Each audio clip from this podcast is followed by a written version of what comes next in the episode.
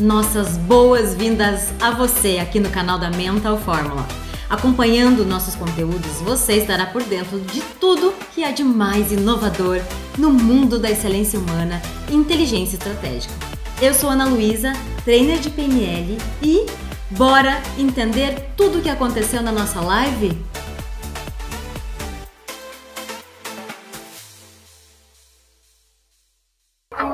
Boa noite, pessoal. Boa tarde, boa noite. Para quem está fora do Brasil, bom dia, talvez. Hoje nós vamos ter uma live muito especial sobre influência. A gente vai falar sobre os cinco passos para o processo de influência. Não é somente em vendas, é na nossa vida. Né? Uma forma geral, nosso processo de influência é muito importante para todos os nossos, nossos relacionamentos.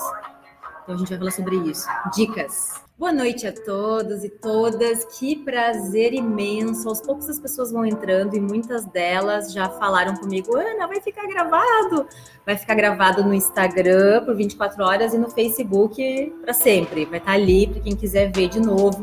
Porque, acima de tudo, as nossas lives não são lives é, simples de algum fato, são verdadeiros cursos, né? Workshops que eu trago para vocês, coisas que vocês podem já sair fazendo, habilidades estratégicas de comportamento, de comunicação, de emoções e tudo mais. E hoje nós vamos falar sobre os cinco passos para ter o nosso processo de influência efetivo, nas nossas sugestões como um todo. Olá, Samira. Samira sempre presente, hein? Muito bem. Eu quero começar com vocês lembrando que nós tivemos uma live no início do, do mês a respeito de habilidades na parte de vendas. A parte da persuasão, ela continua nesse processo. Na verdade, ela se encaixa perfeitamente nesse processo para quem deseja entender que a persuasão é, é um momento para trabalhar nas vendas, por exemplo. Tá? Eu, particularmente, acredito que a persuasão, a influência, de um modo geral, ela é sim para um processo como um todo. Desde que a gente nasce, a gente vai aprendendo sobre isso, a gente vai criando habilidades sobre isso. E o mais sensacional de tudo é a gente entender sobre o que significa a parte de influência, porque tem muitas distorções de realidade. Como é na sua vida como um todo, as distorções vêm o tempo todo e a gente tem que separar o joio do trigo, tá?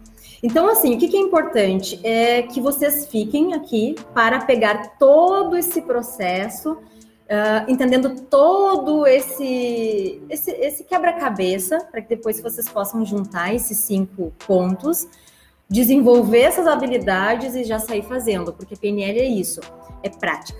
Se você não sabe que tem que praticar, você vai ser um leitor de livros, um visualizador de vídeos e não vai servir para nada isso. Quando a gente tem a habilidade de entender que agora é a hora da mudança, nós temos que botar a mão na massa. Porque não adianta querer, querer, querer e não fazer, tá? Fica no mundo dos sonhos. Eu quero só dar mais uma boa noite para a galera toda ali no Instagram, que são os meus alunos praticamente, a Thaís e a Lu. Agora eu vou continuar aqui fazendo o Valdecir aqui no, no, no Facebook. Muito obrigada pela presença. Agora a gente vai tocar ficha, tá? Então, assim, eu quero que vocês tenham essa habilidade de ficar até o final, para que vocês possam entender que tudo é um processo, não é simplesmente aqui vai ser isso e eu vou sair usando. É uma coisa que está ligada à outra, tá? São cinco passos que eu vou trazer para vocês esse processo. Mais que isso, ao final eu quero falar sobre algo bem importante, que é um processo de fechamento, e surpresas, vocês sabem que eu gosto de surpresas, eu amo surpresas. Surpresas, ao final eu vou trazer para vocês a respeito de é, coisas que a gente vai ter até o final do ano, tá? Para quem desejar esse processo de mudança. Muitas pessoas que já estão assistindo já estão nesse processo de mudança acertado para realmente sair da zona de conforto aplicar e trazer para a realidade todos esses processos de influência, persuasão e estratégias de negociação que eu vou falar no final. Muito bem. Dentro desse processo todo de influência, eu acredito que é importante primeiro a gente entender o que significa influência, tá? E aí eu trouxe o nosso velho Aurélio, nosso dicionário, para que vocês possam entender o que, que significa a palavra influência. É o poder de produzir um efeito sobre os seres e sobre as coisas de um homem sobre os seus pares, por exemplo. Autoridade, prestígio, desfrutando alguém numa sociedade ou um determinado campo. Então, assim, É, o que, que eu quero trazer para vocês, gente? Quem me conhece sabe que eu trabalhei muitos anos na área criminal. Tá? Eu trabalhei no Ministério Público, eu trabalhei no Tribunal Federal, eu trabalhei na Fundação de Atendimento Socioeducativo. Então, assim, eu sei que muitas pessoas usam esse processo de influência, essas estratégias de influência, para trazer o lado negativo, para influenciar as pessoas, trazer essas habilidades e realmente é, usar esse processo para si uh, em malefício dos outros. Ou seja, o que a gente fala na PNL, nada ecológico. Processo nada ecológico, tá?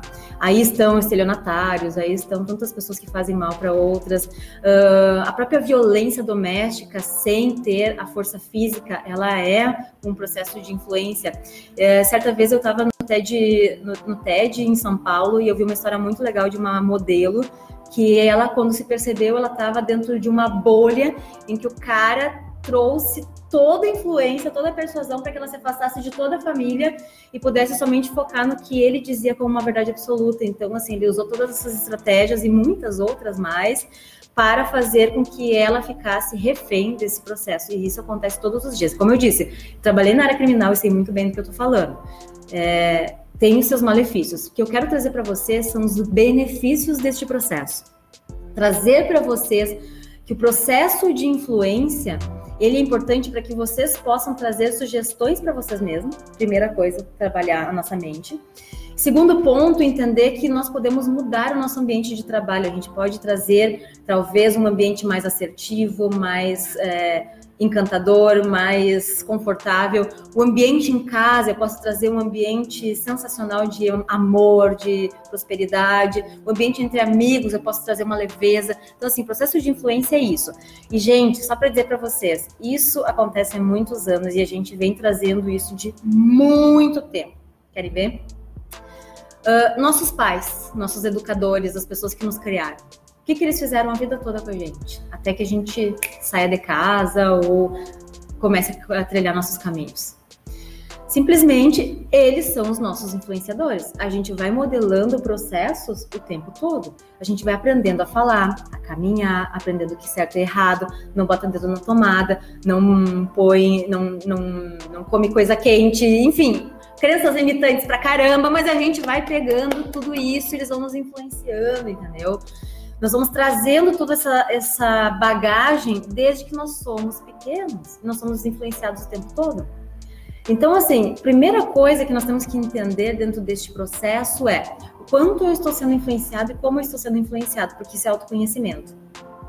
Esse é uma estratégia de autoconhecimento e eu acredito muito que se a gente sabe como nós operamos, a gente sabe como operar também. Tá? Então, primeira coisa, quando nós estamos sendo criados pelos nossos pais, pelos nossos é, educadores no colégio, tenho professores sensacionais que eu tive que me educaram, é, próprias oportunidades de trabalho, empresa, quando a gente entra para trabalhar, enfim, os ambientes em que a gente vive, a gente vai sendo educados o tempo todo. Ponto. O que, que tem dentro deste processo? Pessoas com autoridade, como nossos pais, pessoas, os nossos chefes, os nossos professores, então, são pessoas com autoridade. Eu vou dizer que no mundo animal isso acontece também, tá? Pessoas animais, sempre fazendo esse comparativo, porque é interessante esse processo. Então, assim, a autoridade, depósito de confiança. Também a questão da empatia, amor e reciprocidade. E, logicamente, que entendimento dos movimentos daquela pessoa. Entendimento sobre os seus movimentos, o que você gosta, como é que roda esse seu programa aqui. Nós temos programas. Nós estamos programados para fazer coisas certas, tomar um copo de água, pegar uma caneta. Nós estamos programados para isso, entender que aquilo é verdadeiro, que aquilo é falso. As nossas crenças limitadoras são programas que a gente tem que entender para quebrá-los, nossos valores. São todos programas que nós vamos rodando a vida toda, tá? E daqui a pouco eu não gosto mais disso, e daqui a pouco eu começo a gostar disso. São programas que a gente vai instalando dentro da gente. A PNL trabalha direto com essa instalação de programas novos. Entendimento e ter habilidade de perceber que isso aqui não está dando certo, o que, que eu faço? Mudo o programa.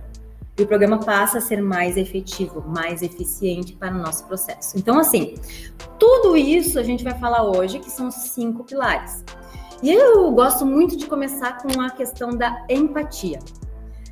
Por que, que eu gosto de começar com empatia? Porque o trabalho de empatia ele faz com que é, nós possamos alcançar coisas inimagináveis. Querem ver? Imaginem só. Eu percebo que você gosta de, de certa coisa, tá? Eu percebo que você gosta de fazer certa atividade e eu começo a falar sobre aquela atividade. Elevador. Não conheço ninguém do elevador. Nossa, como tá quente hoje. Nossa, como tá frio. Puxa um assunto. A pessoa começa a falar. Eu começo a perceber os movimentos que ela está trazendo, tá? Então, assim, o que, que é importante? Importante entender sobre empatia. Empatia é ter a habilidade de se colocar no lugar do outro. Sim, é empatia. Empatia é perceber os recursos que a pessoa tem, as habilidades que ela tem, as competências que ela tem e validar. Reconhecer, dar elogios. Isso é criar empatia, isso é criar um vínculo muito forte de conexão. Outra coisa que também é legal é entender que muitas vezes a questão de empatia é sim dar uma puxada, porque a pessoa que traduz em um processo educacional significa que eu estou me preocupando com ela. E eu vejo isso, eu vi muito disso num lugar muito legal. Tá parecendo pausado, tá todo mundo dizendo que tá pausado. Peraí, peraí, pessoal, que o, Instagram caiu, eu vou voltar, tá? Encerrar vídeo, compartilhar história. E eu vou voltar de novo, tá? Tá todo mundo dizendo que tava pausado. Não sei. Agora eu vou entrar ao vivo de novo. De novo, estou aqui. O Facebook tá funcionando tranquilo, tranquilo. Muito bem. Então, assim, o que que, uh, voltando à empatia, o que que é importante de, de, entender sobre a empatia? É um sistema de generosidade, de compaixão, de humildade, de entender que eu posso estender a mão para o outro, para outra pessoa, olá, voltei. É, que eu posso é, entrar no sistema da outra pessoa e ajudá-la de certa maneira. Isso é empatia. Eu estar junto, unido, em grupo, perceber que eu estou aqui para te ajudar, estou do teu lado, estou entendendo sobre o que você está passando e ao mesmo tempo estou reconhecendo que você faz muito bem. O que eu percebi dentro da instituição que eu trabalhei, que é a Fundação de Atendimento Socioeducativo, é que os meninos e as meninas que entravam lá, eu já falei isso na live ano passado sobre isso, os meninos e as meninas que entravam lá, o que que acontecia? Eles chegavam sem vínculo, ou seja, estavam praticando atos infracionais, violando a lei, vamos dizer assim. Eles entravam sem vínculo muitas vezes, não tinham vínculo familiar. E a constituição toda do vínculo era feito dentro desse lugar, dentro dessa estrutura que era chamada fase, lá no Rio Grande do Sul. Então, eles ganhavam educação, eles ganhavam a escolaridade, de uma geral na, na parte da, da, profissionalizante, eles ganhavam a possibilidade de se desenvolver como pessoas, como adultos, porque tinha jovens adultos também, mas mais que isso, sabe o que eles ganhavam? Eles ganhavam determinadas é, demandas em que eles tinham regras ali dentro. E essas regras faziam com que eles criassem um vínculo muito forte com os socioeducadores. E isso é empatia também. Tá? Porque lá fora eles não tinham vínculos, eles simplesmente faziam as coisas por fazer, sem vínculo algum, sem saber o que é certo ou errado, se sabiam que era errado, dane-se. O que, que acontece? Lá se tem regras, e essas regras traduzem, se aqui tem regras, significa que a gente vai seguir as regras, e mais que isso, é, eu vou possibilitar a vocês que vocês que estão aqui internados uh, para a medida socioeducativa possam realmente se desenvolver como jovens adultos e melhorar daqui para frente. Então, esse vínculo de regras também criava empatia entre as pessoas. Tá? Muito bem. Então, assim, como é que eu vou fazer essa ligação, essa conexão? Primeiro, eu vou perceber a pessoa, eu vou entender sobre os seus movimentos, eu vou ter aquela percepção de, ah, ele está se movimentando daquela forma, hum, entender se aquela pessoa realmente faz o que faz porque gosta ou realmente faz o que faz porque não gosta, validar, entender essa conexão, tá? Entra em conexão com a pessoa. O segundo ponto é, eu vou estudar como a pessoa gosta de criar conexões com as outras pessoas. Isso é estratégia. Eu percebo como ela consegue criar vínculos e eu entendo sobre isso e eu faço o processo de conexão. Crio da mesma forma esse vínculo. Tá? E o terceiro ponto, que é tão importante quanto esse, é usar dessas informações que eu captei, que eu fui captando durante todo o período, e conectar com o meu processo. Se é uma venda, eu vou pegar as informações e vou botar no processo de venda. Se é uma educação de um filho, eu vou pegar essas informações de conexão e vou colocar dentro do processo. São as informações que eu vou pegando. As pessoas acreditam que não conseguem pegar informações das outras, mas elas estão pegando muito mais do que elas acreditam. Pensem só, a empatia é muito do que eu entendo de você, eu percebo de você e eu realmente quero me conectar com você. Então, assim, quanto mais parecido, melhor. Lembrem disso.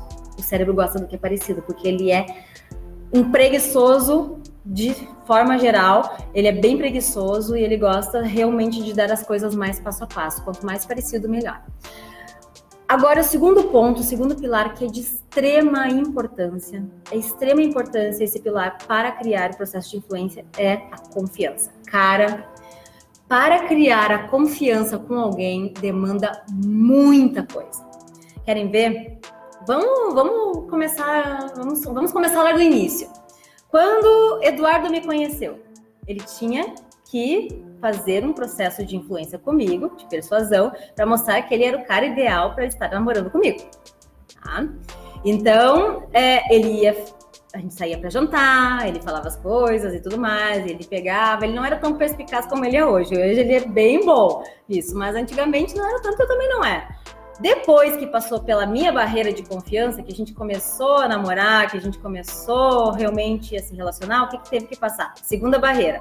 Essa barreira era punk pra caramba. Segunda barreira era o meu pai, né? O meu pai que é conhecido diversas vezes por ser difícil no lance, assim. Ele realmente não cria confiança com os, os namorados normalmente, porque tá tirando a Ana de mim? Né? Então, o que, que é legal aqui? É entender que o Eduardo teve que passar pelo paredão Túlio, Marco Túlio Pitinini. E nesse paredão eu nunca vou esquecer da cena que estava meu pai, ele e o Eduardo estava cortando lenha. e o meu pai sentado na beirada da, de uma casa que tinha ali com dois cachorros da raça fila brasileira olhando para o Eduardo enquanto o Eduardo estava cortando lenha. Então o Eduardo teve que fazer várias coisas para se engajar com o seu Marco Túlio, mostrar que realmente estava ali porque gostava da Ana e que iria fazer ela muito feliz. E de fato faz muito feliz. E de fato hoje ele, o meu pai ama o Eduardo de paixão. Mas assim, teve que passar pela pedreira. Então assim, esse processo de confiança, ele não é fácil assim para conseguir, tá, pessoal? A gente tem que mostrar que o que eu tô, que eu tô fazendo realmente é, estou fazendo para o seu bem. Eu tenho que mostrar que eu estou num espírito de equipe, eu tenho que mostrar que eu estou num processo de liderança, mas ao mesmo tempo eu me preocupo com você e eu quero que você cresça nesse processo. Então, assim, o que, que é importante é entender que a confiança é uma batalha de mentes. Sim, a confiança é uma batalha de mentes. Nós temos dentro do nosso cérebro um sistema é, que é muito antigo, tá toda a nossa história de vida ali gravado, todo o nosso HD, vamos dizer assim, ou toda a nossa caixa preta, que se chama amígdala. A amígdala é a nossa protetora, ela fica com todas as nossas histórias guardadas, ela é desse tamanho assim, tá, pessoal? Ela fica com todas as nossas histórias gravadas, e dentro desse processo, o que que acontece? A amígdala fica dizendo assim, é, você pode avançar, você não pode avançar, isso aqui pode causar alguma coisa, isso aqui pode não causar. Então, ela fica o tempo todo testando. O processo de confiança faz muito parte disso. Até que eu crie um laço de confiança com alguém, eu tenho um espaçamento até mesmo aqui na fala, em que eu, eu, eu demonstro em sala de aula para as pessoas como é importante perceber o espaçamento das pessoas. Quando elas estão recém se conhecendo, elas têm um espaçamento maior. Quando elas estão num processo mais próximo, é, mais íntimo, elas têm espaçamento menor. O campo de confiança dela também é espaçamento aqui fora, não é somente aqui dentro que é trabalhado. Então, essa amígdala fica disparando informações para o corpo e o corpo fica reagindo diante dessas informações. Se a pessoa vê que não pode ter confiança, que é perigo à vida, o que, que vai acontecer? A amígdala vai mandar informações para todas as nossas vísceras, para todo o nosso corpo e a gente tem que reagir rapidamente para se salvaguardar. Então, processo de confiança, a gente tem que trabalhar muito nesse nessa, nessa sensibilização da outra pessoa, de mostrar, estou do teu lado, tá tudo bem, e eu estou querendo o seu bem. Então, isso é importante, tá? Que você seja influente o suficiente para mostrar para a pessoa que você não tem não está oferecendo perigo à vida dela, tá? E isso é bem, bem legal depois que se conecta Uh, o negócio flui. Então, assim, caráter, honestidade, a questão de habilidade de entender o que a pessoa gosta e você se mostrar que está do lado dela, são, são palavras fortes para se, se trazer muito fortemente a confiança num processo uh, de influência. E a confiança é determinante no processo de influência. Se você não passa confiança, você não consegue conectar com as pessoas. É muito importante isso, preste atenção. O nosso terceiro pilar é a reciprocidade, pessoal. Não sei se vocês percebem na internet aí, hum, muito, muito, muito, muito fortemente está vindo a questão de baixe seu e-book gratuito, baixe, ganhe não sei o que. Eu tenho uma série de emoções que vocês se cadastram ali, vocês recebem série de 10 vídeos sobre emoções que eu gravei nos Estados Unidos com os mestres da PNL, tarará, tarará, tarará. Afinal de contas, o que eu quero aqui? Primeiro ponto, eu quero mostrar para vocês, sensibilizar vocês sobre a PNL. O quanto eu posso ajudar. Segundo ponto, é um material gratuito que eu estou entregando a você. Você não precisa me dar nada em troca financeira, porque é gratuito. Em compensação, o que você vai me dar? O seu contato, para que eu possa mais tarde poder acionar você perguntando como foi a série de emoções, você quer participar de alguma das nossas formações. Então, o tempo todo vocês estão recebendo conteúdos gratuitos. Isso significa o quê? As pessoas estão preocupadas em desenvolver as outras, mas ao mesmo tempo elas têm esse senso, esse senso de retribuição, reciprocidade. Eu te entrego uma coisa e você me dá outra. E eu fiz vários cursos com pessoas que trabalham muito fortemente a pessoas da influência, fora do Brasil, no Brasil, enfim. E isso é muito, muito importante para criar conexão também lá na empatia. Você trabalhando na reciprocidade, você cria um laço de empatia, uma conexão mais forte, e aí começa na habilidade de desenvolver a confiança na sua relação. Mas a reciprocidade de dar alguma coisa e a pessoa se sente naquela vontade do tipo assim, tá, eu vou, eu vou querer essa série de vídeos, mas eu vou te dar o meu, meu contato para eu poder receber essa série de vídeos. É isso, o cérebro mostra. A Ana está dando uma série de vídeos para vocês, a Ana está dando um e-book para vocês, a Ana está dando um sorteio, que a gente faz muito sorteio na internet, e ao mesmo tempo que vocês estão me retribuindo com o contato de vocês, me permitindo que eu diga assim: olha lá, tudo bem, ah, você se cadastrou na série das emoções. Uh, gostaria de saber se, vocês, se você está interessado num curso que a gente vai ter agora, em janeiro, na cidade de São Paulo, o Practitioner em Programação Neurolinguística, uma formação internacional. Então, assim, a pessoa me trouxe essa possibilidade que eu possa contatá-la também, tá? Então, assim, entenda sobre a reciprocidade. Hoje no meu negócio, hoje em casa, o que, que eu posso trabalhar com reciprocidade? Eu te dou isso para ganhar isso, tá? Filhos, como é que eu posso trabalhar isso com os meus filhos? Tá? E a gente trabalha muito em sala de aula sobre isso. Eu, eu não quero ser moeda de troca, mas eu quero sensibilizá-lo de que aquilo vai ser importante para ele e que ele pode sim fazer o que eu estou pedindo a ele, porque ele vai ser retribuído. Muito antigamente a gente já trabalhava nesse sistema, os animais trabalham nesse sistema. Quando a gente trabalha com cavalo, se a gente bate no pescoço dele, significa que, opa, você fez um bom trabalho, é uma reciprocidade que ele está ganhando frente a um bom trabalho. Muitas vezes, é, a gente pensa lá na história antiga, a prática do escambo. O que é a prática do escambo? É, é fazer uma permuta, uma troca pela outra, serviço por um saco de feijão, enfim isso vem da nossa história de vida. Nós somos assim, nós somos seres generosos que gostam de trocar informações, trocar ideias, trocar, ser recíprocos um com o outro. Isso é conexão e empatia também, tá? Muito bem. O quarto pilar que eu acredito assim que seja tão importante quanto são os nossos motivadores, pessoal. Olha só. Eu, Ana, quando vou viajar, eu gosto de me interessar pelas atividades. O que eu vou ter que fazer naquele lugar? E normalmente, quando eu posso, eu gosto também de é, alinhar uh, coisas com relação a cavalo. Então, assim, eu vou viajar para tal lugar. Ah, tem como fazer um passeio a cavalo, uma cavalgada num lugar diferente, lugares exóticos. É, por exemplo, no Chuaia. Quem iria imaginar que eu fiz uma cavalgada no Chuaia abaixo de gelo? Fui lá e fiz a cavalgada que tanto, tanto sonhava, com gelo até a metade do cavalo e foi maravilhoso. Então, assim, eu sou, eu gosto de atividades. Tem pessoas que gostam de coisas, que passam o ano todo trabalhando para chegar nas férias e fazer o quê? Comprar. Vai, ao invés de fazer uma atividade, pagar para ir no parque de diversão, sei lá, vai lá e faz compras. Credo, Miami, Orlando é tapado de brasileiros fazendo isso e outros estrangeiros também fazendo isso. Então, assim, cada pessoa tem seu foco de interesse. Outras pessoas gostam de saber quem é que vai estar tá lá. Se eu vou viajar para tal lugar, o que, que, eu vou encontrar lá? Quais são as pessoas que eu vou encontrar lá? Ou se eu vou numa festa, quem é que vai estar tá lá? Ou quem não vai estar tá lá? Porque se essa pessoa não for, eu vou.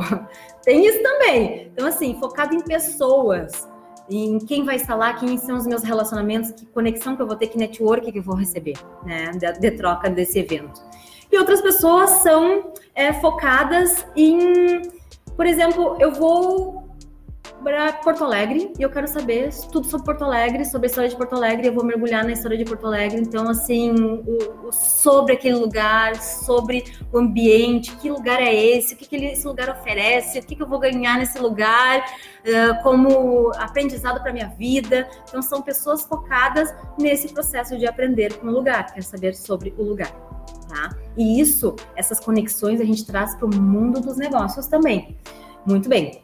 É, se eu vou ser um líder e eu percebo sobre a minha equipe de trabalho, eu tenho que entender que cada pessoa se move de uma forma diferente, os motivadores delas são diferentes.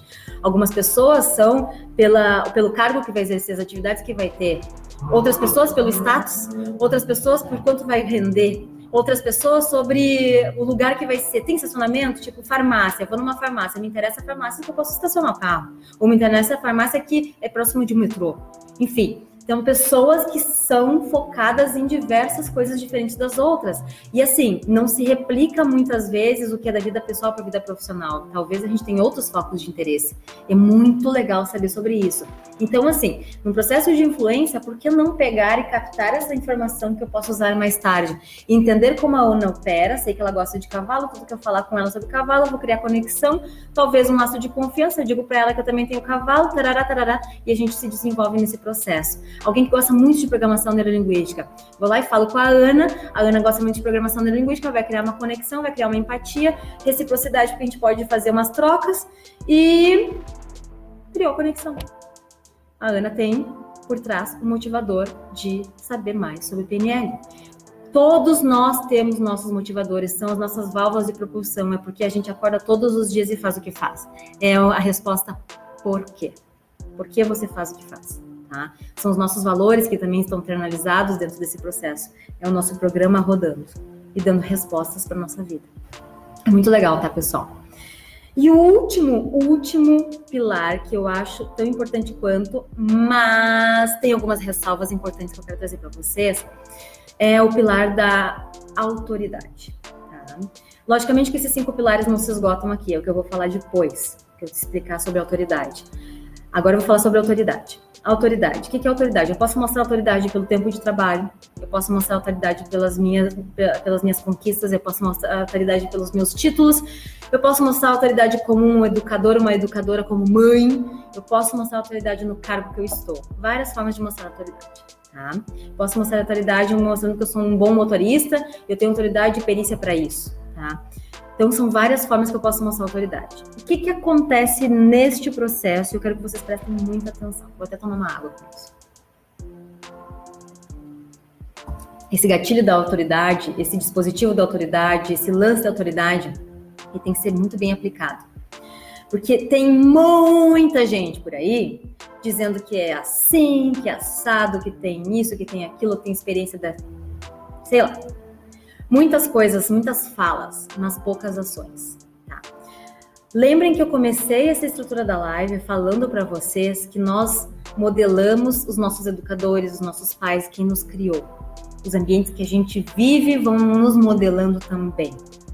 O que que acontece, pessoal? Acontece que muitas pessoas são professores de palco que eu brinco. São pessoas que sabem explicar, que sabem falar, mas não aplicam para sua vida tá? Aquele lance, aquela frase do que faço o que eu digo, não faço o que eu faço, é uma crença limitante bem sem pilares de sustentação. Porque nós modelamos as pessoas o tempo todo, a gente olha a pessoa, entende, gostei disso, pego, capto e começo a rodar no meu programa. Começo a aplicar isso dentro de mim. Quando eu vejo uma pessoa dizendo que tem títulos, que tem experiência, que tem isso, que tem aquilo, mas eu vou ver na vida pessoal dela e a pessoa não aplica o que fala, soa para o nosso cérebro o quê? Incongruente. Quando algo é incongruente, eu não consigo criar conexão porque não está balizado, não estou percebendo que por trás disso que você está me falando, você realmente é, faz o que está dizendo. E dessa forma eu não vou te seguir, porque se você está falando e não está fazendo, significa que não funciona. Sei lá, mil coisas podem passar na cabeça da pessoa, milhões de coisas. Então, assim, é de suma importância que você aplique o que você fala. Gente, todo mundo acha que eu só dou treinamento. Eu dou treinamento, treinamento, fico viajando, voando as tranças por aí, para cima e para baixo. Mas ninguém sabe o que acontece nos bastidores. Eu estudo pra caramba, eu estudo mesmo. Eu atendo os meus alunos, tá aqui muitos alunos para dizer que são atendidos por mim. Eu atendo no WhatsApp, meu WhatsApp é livre para todos os meus alunos eu respondo as perguntas deles. As pessoas que nem me conhecem vêm falar comigo, me perguntando, Ana, eu estou passando por determinada situação, tu pode me ajudar, não consigo pagar teu curso, mas preciso da tua ajuda. Ajudo. Da forma que eu puder, eu sempre ajudo. Mas mais que isso, eu, eu sou congruente no que eu faço e no que eu falo. Eu falo em sala de aula, eu aplico na minha vida. Como é que eu vou explicar em sala de aula alguma coisa que eu não tenho certeza se vai funcionar? Primeiro eu tenho que testar em quem? Em mim. Por isso que para começar a dar aula, eu atendi muitas pessoas, fiz muitas intervenções. Eu ajudei muita gente e depois eu percebi que eu comecei, que eu disse assim, agora eu posso ensinar. Quando a gente tem a habilidade de ensinar, significa que a gente já internalizou muitas coisas, mas não significa que a gente tem que parar. Tá? As pessoas que acreditam que já aprenderam tudo, eu me preocupo com isso, porque o mundo está sempre modificando, o mundo está sempre mudando, vamos dizer assim. E, e, tem pessoas que estão certas e convictas e que já sabem tudo. Muito cuidado com isso. Muito cuidado para quem fala sobre isso, tá? Uh, a gente trabalha com pessoas, eu trabalho com pessoas todos os dias, tempo todo, o tempo todo, 24 horas quase. Meus pensamentos são em pessoas. As pessoas são muito diferentes uma da outra. A ciência está aí para explicar. Uma coisa que era verdade absoluta uma hora, agora não é mais. E aí? Tem que mudar todo o plano científico, entender tudo de novo, fazer todos os estudos. Então, assim, muito do que falam que é regra, eu discordo, porque quando trabalhamos com pessoas e não com, com robôs, a gente não sabe o que esperar dali, a gente não sabe a história de vida da pessoa, a gente não sabe o que ela passou, a gente não sabe sobre as crenças limitantes, as crenças potencializadoras, os valores da pessoa, as experiências de vida. A gente não faz ideia sobre isso. Então, assim, se nós trabalhamos com pessoas, a gente tem que entender que cada pessoa é uma pessoa. Em sala de aula, eu mapeio todas as pessoas que estão ali, porque eu quero ser certeiro no que eu vou falar, eu quero ser influente no que eu vou falar. Então, na minha ficha de inscrição dos meus cursos, eu já faço várias perguntas e naquelas perguntas eu já vou estudando o perfil das pessoas. Já vou entendendo que ali, quando eu entrar em sala de aula, é para entrar e é para ajudar, é para ajudar aquelas, aquelas, a, galera que está ali e não trazer experiências de fora, experiências de outras pessoas que nem estão ali ou exemplos que nem foi eu que passei. Contar a história que aconteceu com meu avô. Não, eu tenho que contar a história que aconteceu comigo, das minhas intervenções, que os meus alunos me falaram.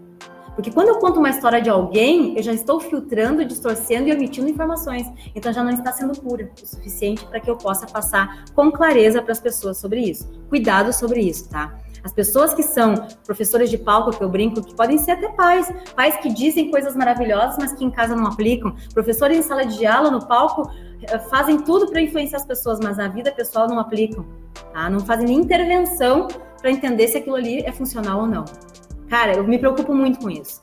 Eu me preocupo tanto que a minha, meu processo de autoridade, a minha autoridade Ana, ela transpassa a minha pessoa. Ana Luísa Pitini Burato, ela transpassa. Eu me preocupo em entregar resultados para os meus alunos porque eu sei que são eles que vão aplicar lá fora. São eles que vão estar me representando lá fora. Com muito fez curso com a Ana. Putz, que ruim, hein? Então, por isso, eu tenho todo um processo, um procedimento que eu é, desenvolvi durante todo esse período de tempo para mostrar que eu estou aqui com vocês, eu ajudo vocês no que for necessário. Eu ensinei tudo que eu podia em sala de aula. Eu tenho aquele senso de generosidade. Você está me pagando, eu sou obrigada a passar tudo que eu sei a respeito daquela, daquela matéria. Eu não vou ficar guardando para vender um curso depois. Eu sou obrigada a passar tudo sobre isso. Se nós estamos numa formação internacional em PNL, no practitioner, eu vou trabalhar em cima desse conteúdo. Se eu vou para o Master, eu vou trabalhar em cima desse conteúdo. Se eu vou para o curso de influência, eu vou trabalhar para esse conteúdo. Se eu vou para o curso de comunicação, eu vou trabalhar para esse conteúdo. Então, assim, esse senso de autoridade é também de generosidade. Quando você entrega tudo que você sabe, significa que você está preocupado com o desenvolvimento da pessoa e não só com isso aqui, tá? E eu me preocupo muito com o desenvolvimento das pessoas, eu me preocupo, eu ligo para elas, eu mando mensagem aí, como é que tá indo a aplicação? Os meus grupos das formações internacionais, eles continuam recebendo conteúdos por mim feitos. Vídeos meus. Inclusive, hoje foi o dia que eu mandei para toda a galera, todos os grupos de formação internacional. Então, assim, é bem importante que vocês saibam que as pessoas que estão educando vocês, o ambiente de trabalho que vocês têm seus líderes, eu não sei, são pessoas que estão influenciando todos os dias. E eu vou mais, eu vou bem além. As propagandas políticas, as propagandas de marketing na TV, o tempo todo nós somos bombardeados de informação. O tempo todo nós recebemos informações e a gente não sabe que nós somos, estamos recebendo essas informações direto para o nosso subconsciente. Então, muito cuidado, muito cuidado mesmo como vocês estão sendo influenciados no dia a dia. Vocês aprenderam aí esses pilares, tá? Então, assim, empatia. Vocês aprenderam confiança. Vocês aprenderam sobre a reciprocidade, que é um gatilho muito forte para o cérebro. Vocês entenderam sobre os programas das pessoas, como elas se ordenam internamente, como elas rodam internamente. E vocês aprenderam a respeito de da, do, do, do, gatilho da autoridade. Quem são as pessoas, currículo e a base toda que ela tem de experiência e o que ela oferece, o que ela entrega. Pessoal, sabe, sabe de uma coisa que eu tenho para falar para vocês? Que a maioria dos meus alunos vem por indicação. E são os alunos maravilhosos, porque eles já vêm sensibilizados da mudança. Se a gente não gosta, a gente não indica nem para o inimigo, porque capaz o inimigo gostar e ainda aprender. Então, assim, é importante que a gente entenda sobre esses cinco pilares tá? Esses cinco pilares que você pode realmente desenvolver a habilidade de trabalhar influência, a sua influência.